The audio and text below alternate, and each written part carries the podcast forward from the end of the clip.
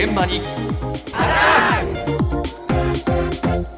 朝の担当は田中ひとみさんです。おはようございます。おはようございます。台風11号は九州付近を通過中でまだ警戒が必要な状況ですがうん。最近は大雨の被害が相次いでいるため水害に強い住宅が広がっているということで注目しました。水害に強い住宅？はい水に強い住宅です、おう。まずは賃貸住宅用の物件として水害に強い物件を今年3月から売り出した大東建託に伺いました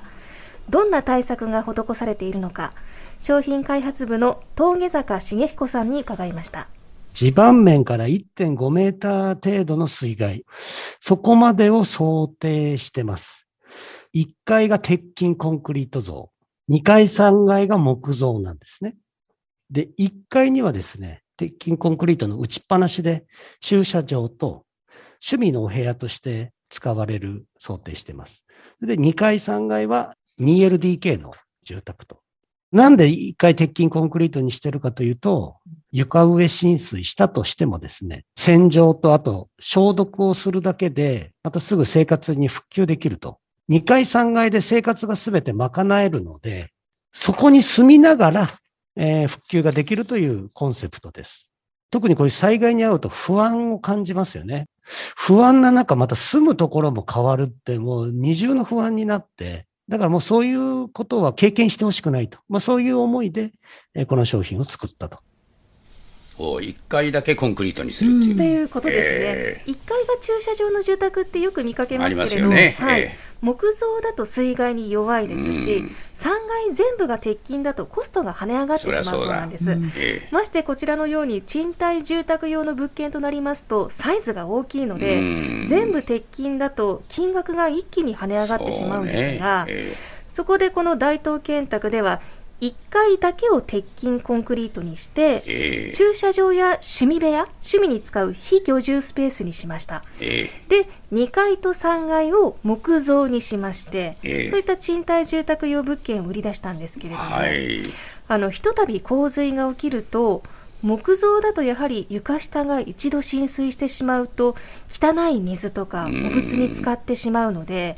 床を剥がして掃除して乾燥しなければいけませんし、ええ。その間は当然家に住めなくなってしまいますよね。よね。ええはい、ところがこちらは2階と3階住めますので、うん。ここに住んだまま1階の復旧作業ができるんです、えコンクリートの1階はあの打ちっぱなしで仕上げてあるので、ええ。ざーっと洗い流せばいいというえことではあはあはで金額面でも3階全部を鉄筋にするよりも3割から4割くらい安く仕上がりますので、うん。賃貸物件としての事業性も高く、うん。オーナーさんも賃貸で住む人も安心できそうな住宅が完成したとこれいつから売り出したの？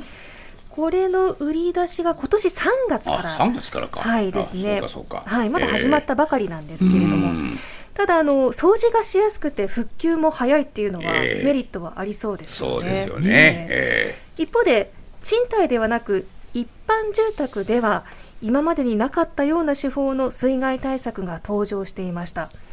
こちらは一条工務店グループの広報担当津川武春さんに伺いました。そうですね。この耐水害住宅は、あの、5メートルまでの、あの、水害にですね、あの、耐えれる仕様になっておりまして、まあ、そのポイントとなっているのが、この家を浮かせるということを実現させたことによって、それが可能となっております。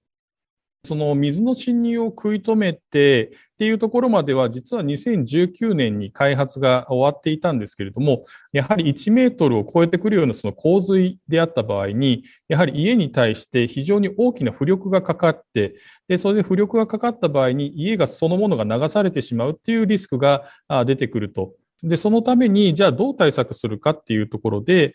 あの、そういうふうに浮力がかかった場合は、あの、安全に浮かせて安全に着地させるという発想の方が、あの、現実的なんではないかということでですね、まあそこの開発に踏み切ったというところです。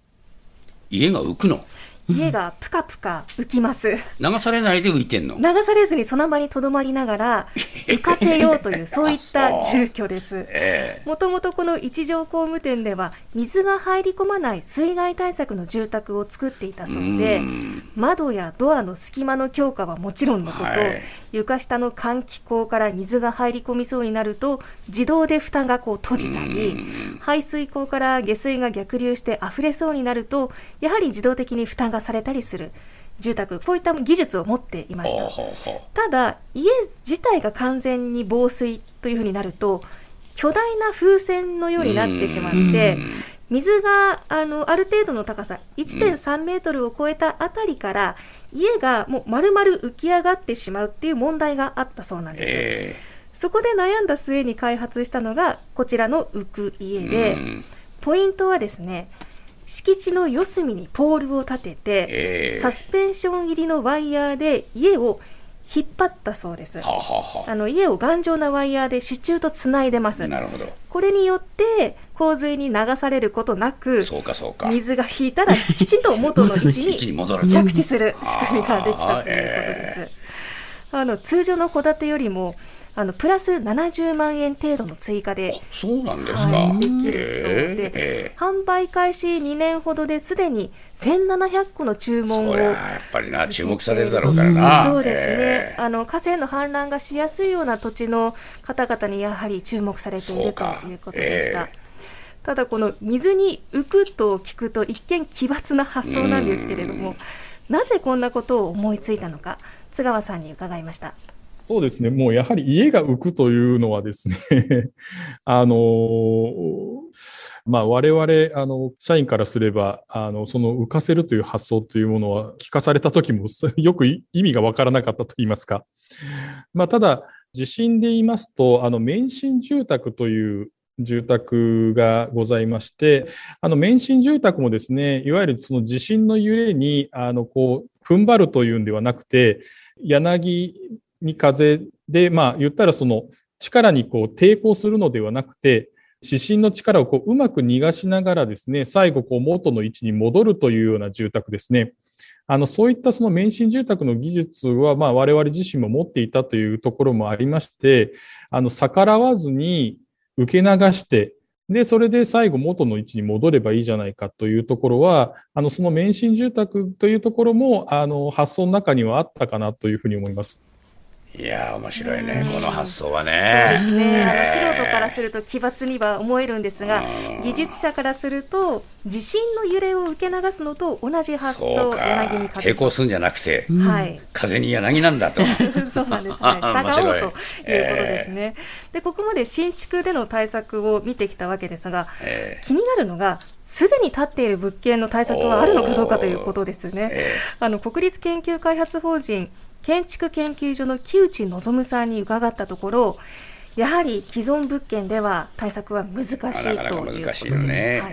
ただ新築時にある程度の浸水に対応できるように基礎を数十センチかさ上げしたり、えうん。床下に排水しやすい仕組みを作ったりあとコンセントの差し込み口をこう1メートルぐらいの高さに上げちゃったり、うん。簡易的な対策なら50万円以下でできるということでした。えあと自治体に対してもですねやはりこの地域に家を建てるなら、うん。床下はこれくらいの高さが必要ですよとかですね、ええ。水害対策の周知をすることも必要なのではないかとおそうだな。耐震基準っていうのがあるからな、はい。今度は耐水基準もな、はい。考えていった方がいいっていうね、もう今の時代、そういう時代になってきましたものね。